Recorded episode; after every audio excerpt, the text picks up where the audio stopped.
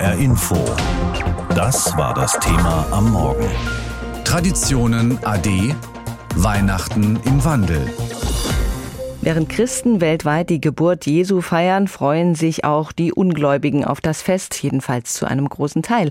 Viele Muslime sind längst dazu übergegangen, sich auch einen Weihnachtsbaum ins Wohnzimmer zu stellen und sich vielleicht sogar zu beschenken. Warum auch nicht? Es ist ein Fest, das sehr viele Menschen aus den unterschiedlichsten Gründen feiern. Für manche ist es eben die Religion, für andere Tradition, für wieder andere die Freude am Schenken. Stefan Wahle ist katholischer Theologe an der Uni Freiburg und er ist Weihnachtsforscher. Das klingt ja erstmal ein bisschen lustig. Herr Wahle, was erforschen Sie denn da? Ich bin ja eigentlich Theologe und habe festgestellt, äh, unter den Theologen ist das Weihnachtsfest, naja, so, so ein bisschen unbesehen. Es gibt gar nicht so viele Forschungen dazu. Das überlässt man lieber den Kulturwissenschaftlern oder vielen anderen, weil ja Weihnachten eher ein kulturelles Fest geworden ist und gar nicht mehr so die religiöse Mitte hat. Und genau dem wollte ich nachgehen. Ist es noch ein religiöses Fest? Wie ist Weihnachten entstanden? Wie ist es heute? Wie feiern die Menschen überhaupt Weihnachten? Mit welchen Motiven? Wie verhält sich das Biblische zum Kulturellen? All diese verschiedenen Facetten, die haben mich immer fasziniert und dem wollte ich auf die Spur gehen. Dann gehen wir dem doch auch mal auf die Spur. Popkultur ist es ja schon fast geworden, dieses Weihnachtsfest, oder ist es doch noch hauptsächlich ein religiöses Fest? Also natürlich erscheint zunächst mal Weihnachten wie eine kulturelle Institution. Fast alle feiern es. Es gibt sicherlich ein paar, die davor fliehen oder damit nichts zu tun haben wollen.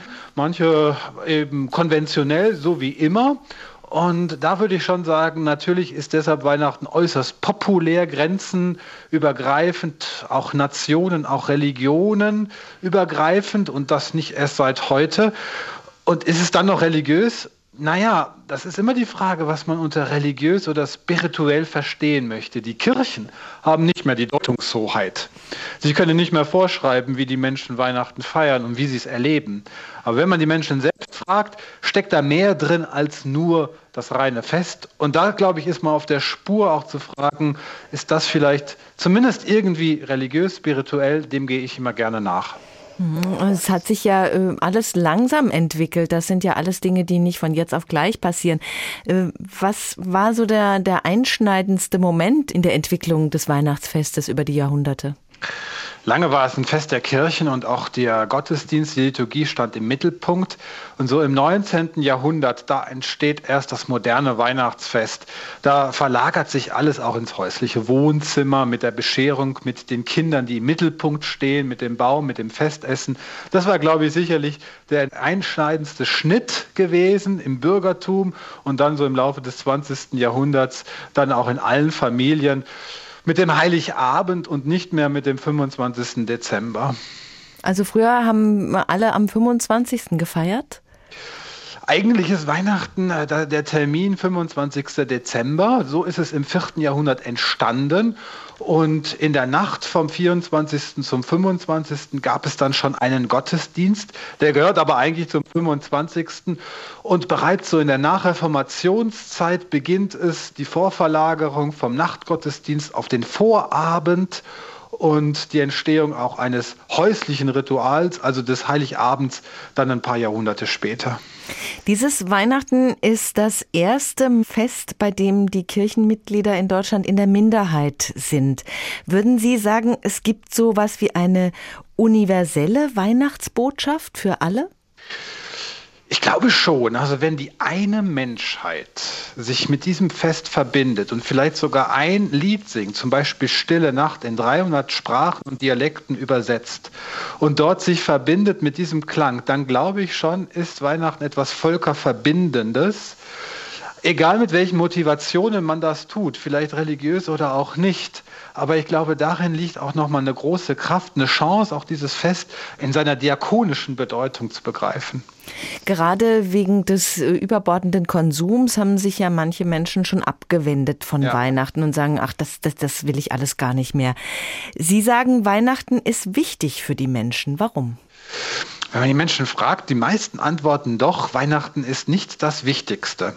Und ich wundere mich manchmal auch so ein bisschen darüber, dass man es dann auf das Konsumfest reduziert. Gleichzeitig gibt es die großen Wohltätigkeitsveranstaltungen. Also nicht nur der Einzelhandel, eigentlich auch die Wohlfahrt hat Hochkonjunktur in dieser Zeit.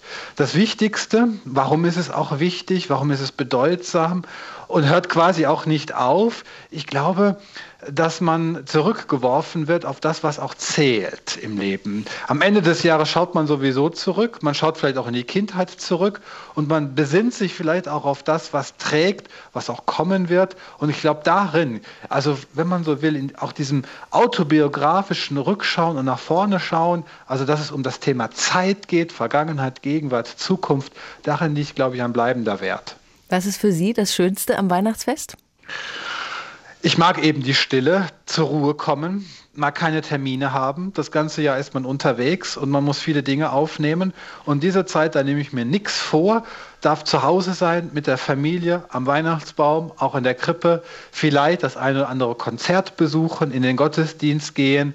Aber im Grunde genommen nichts planen und die Zeit einfach mal genießen, da sein und so quasi das heißt nicht Müßiggang, aber doch in einem mußevollen Leben ein bisschen zufrieden und glücklich zu sein.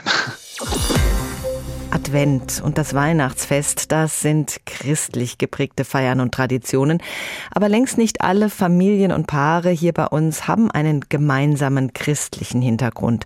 Es mischen sich unterschiedliche Religionen und ganz unterschiedliche Traditionen. Wie feiert eine interkulturelle deutsch-palästinensische Familie Weihnachten? Jens Wellhöhner hat bei so einer Familie in Kassel nachgefragt. Masen Abu Ilkumsan stammt aus dem Gazastreifen, aus einer muslimischen Familie. Weihnachten kannte er nicht. Doch dann, im Jahr 1988, wanderte er nach Deutschland aus. Ein wahrer Kulturschock. Plötzlich sah der junge Mann aus Palästina Weihnachtsbäume in der Stadt. Und dann waren Heiligabend auch noch alle Geschäfte zu. Seine Freunde und er machten aber aus der Not eine Tugend. Dann haben wir halt eingekauft, weil wir wussten, Heiligabend ist bis 12 Uhr und war alles zu. Und dann haben wir uns mal zusammengesetzt und dann haben wir gemerkt, na, dann können wir ja mal zusammen kochen und so Art feiern und so. Irgendwann mal haben sie auch alle geheiratet und haben eine Familie, viele von denen auch deutsche Ehefrauen. Und somit haben sie auch automatisch alle auch Weihnachten gefeiert. Masen Abu Ilkumsan hat auch eine Deutsche geheiratet. Tochter Emily wohnt noch bei ihren Eltern. Die 16-Jährige ist auch großer Weihnachtsfan. Also meine Oma kommt zu uns und dann eben meine Eltern und ich und meine Oma sitzen dann gemütlich zusammen, essen Abendessen und dann verteilen wir unsere Geschenke. Also alles typisch deutsch mit klassischem Weihnachtsessen, Gans oder Kartoffelsalat? Nicht ganz. Ich esse sehr gerne gefüllte Teigtaschen mit Spinat und Schafskäse oder Falafel macht mein Vater auch oder einfach arabische arabische Dips, so wie Hummus.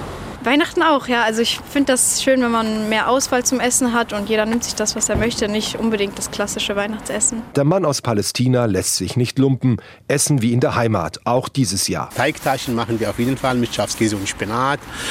Avocado mit Schafskäse auch, haben wir immer so als Dip. Es wird eher mehr vegetarisch als mit Fleisch was geben, denke ich mir. Doch Masens Verwandte und Freunde schwören auf das Federvieh. Also wenn es um Ganzessen geht, da sind sie alle wirklich als Essen dabei. Da fragen sie ja immer, wann gibt es Gänse, was kann man Gänse kaufen und wo kann man holen. Also sie feiern auch alle. Weihnachtsbaum aufstellen, Geschenke verteilen und Hummus essen. So wird Weihnachten auch dieses Jahr sein, im Hause Abu Ilkumsan. Unsere Gesellschaft wird diverser. Viele verschiedene Kulturen leben auf engstem Raum. Es gibt immer mehr interkulturelle Paare. An Weihnachten merkt man das ganz besonders, denn Weihnachten hat für Menschen sehr unterschiedliche Bedeutung. Da spielt die Religion eine Rolle, Traditionen, Familienrituale. Die einen wollen viele Geschenke machen, die anderen nervt der Konsum und manche können auch mit Weihnachten gar nichts anfangen. Und diese Haltungen mischen sich in Beziehungen, Familien, Freundeskreisen. Wie also umgehen mit diesen verschiedenen verschiedenen Erwartungen an Weihnachten, wie Streit oder Unwohlsein vermeiden. Karin Schreiner ist Coach für interkulturelle Kommunikation. Mit ihr habe ich vor der Sendung gesprochen und ich habe sie gefragt, wie kann ein Fest gelingen, das für jeden der Anwesenden eine andere Bedeutung hat? Das ist eine tatsächlich wirklich interkulturelle Situation und es kann schon sein, dass es zu Meinungsverschiedenheiten kommt oder auch emotionale Auseinandersetzungen. Denn wie Sie schon erwähnen, Weihnachten löst bei jedem etwas anderes aus. Die einen finden es ein schönes Familienfest, die anderen sind nur genervt. Wenn man jetzt religiöse Christen dabei hat, die wollen das vielleicht besinnlich haben und die anderen machen vielleicht abschätzige Bemerkungen über diesen Brauch. Und das kann dann sehr verletzend sein. Ja, das ist ja auch sehr unhöflich, wenn man das dann macht, ja. wenn man weiß, das ist dem anderen wichtig.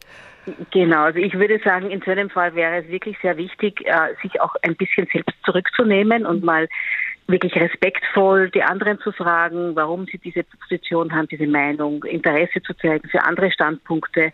Denn ich finde, Weihnachten soll nicht die Gelegenheit sein, um sich selbst in den Mittelpunkt zu stellen und über andere zu urteilen. Ja, und wenn man gemeinsam feiern will, dann ist ja da auch eine gewisse Neugier auf den anderen durchaus angebracht. Wir leben ja in Zeiten, wo sich Menschen unglaublich schnell diskriminiert, nicht gesehen oder sonst wie beleidigt fühlen. Ist es eigentlich schlau, jedes vermeintliche Fettnäpfchen vermeiden zu wollen? Ich glaube, man kann das gar nicht und das wäre auch unnatürlich. Ich glaube, eine respektvolle und eine achtsame Haltung oder eine sehr aufmerksame Haltung den anderen gegenüber, egal welchen Hintergrund die anderen haben, ist eigentlich das Wichtigste. Also das wäre von der interkulturellen Kompetenz her die, die angemessene Haltung, dass man einfach seine Sensoren ausführt und wirklich neugierig auf die anderen zugeht, offen auf die anderen zugeht und nicht auf seiner eigenen Standpunkt beharrt interkulturell oder innerfamiliär reden hilft, ne? Genau. Ein großes Thema an Weihnachten ist ja immer das Essen. Welche Klippen gibt es da zu umschiffen? Ja, Essen natürlich. Es ist auch emotional besetzt, aber natürlich auch religiös. Ich glaube, das muss, sollte man unbedingt ähm, berücksichtigen. Kein Schweinefleisch für Muslime, kein Rindfleisch für Hindus oder Sikhs. Auch koscheres Essen kommt ja vielleicht manchmal vor, also die Trennung von Milch- und Fleischprodukten oder vegan bei Buddhisten. Aber auch heute sind immer mehr Leute vegan oder vegetarisch. Ich habe in Indien gelebt und zum Beispiel dort ist es selbstverständlich, auf diese vielen unterschiedlichen Essgewohnheiten einzugehen und darauf Rücksicht zu nehmen. Das könnte man sich durchaus als Vorbild nehmen und ich glaube, es wird schon in vielen Familien auch praktiziert, dass man einfach viele Dinge kocht, damit jeder was hat, was für ihn gut ist oder für sie gut ist. Also ich denke mir, da kann man schon Flexibilität zeigen. Das muss man aber unbedingt vorher klären. Ne? Das ist zu spät, wenn ja, dann alle am ja. Tisch sitzen. Natürlich, man sollte schon fragen, ja. Aber das ist auch sogar üblich geworden, dass man fragt, ja, isst du Schweinefleisch, isst du Rindfleisch oder isst du überhaupt Fleisch? Also ich kenne so seinen Bekanntenkreis schon. Aber ich glaube, heute sollte man fragen. Man sollte auf jeden Fall daran denken. An Weihnachtstischen innerhalb der Familie oder auch innerhalb des erweiterten Freundeskreises findet man auch immer wieder Menschen mit Extrempositionen, Verschwörungsgläubige, mhm. politisch oder religiöse Eiferer. Haben Sie da ein Rezept, das einen keiner nervt? Es ist sehr oft ein Zeichen der Verunsicherung oder der Angst. Angst, die Kontrolle zu verlieren oder Scheu, auch die eigene Verunsicherung zuzugeben das Gefühl, die Welt nicht mehr zu verstehen, die Zusammenhänge. Ich glaube, hier sollte man die Personen dort abholen, wo sie sind, nämlich vielleicht äh, sensibel bei der Angst oder nachfragen, offene Fragen stellen. Woher hast du denn das? Woher kommt denn das? Was, was, was führt dich denn dazu, daran so zu glauben?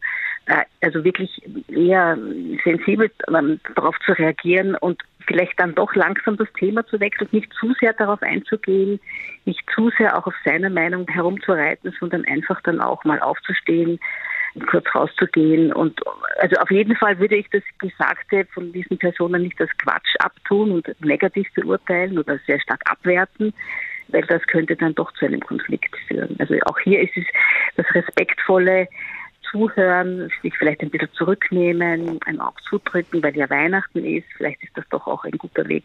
Jetzt sind wir eigentlich voll im Zeitgeist ne, und reden über mögliche Probleme. Aber wenn verschiedene Kulturen aufeinandertreffen, dann ist das ja auch einfach spannend und sollte für alle genau. irgendwie bereichernd sein. Wie kommt man gut in den Austausch?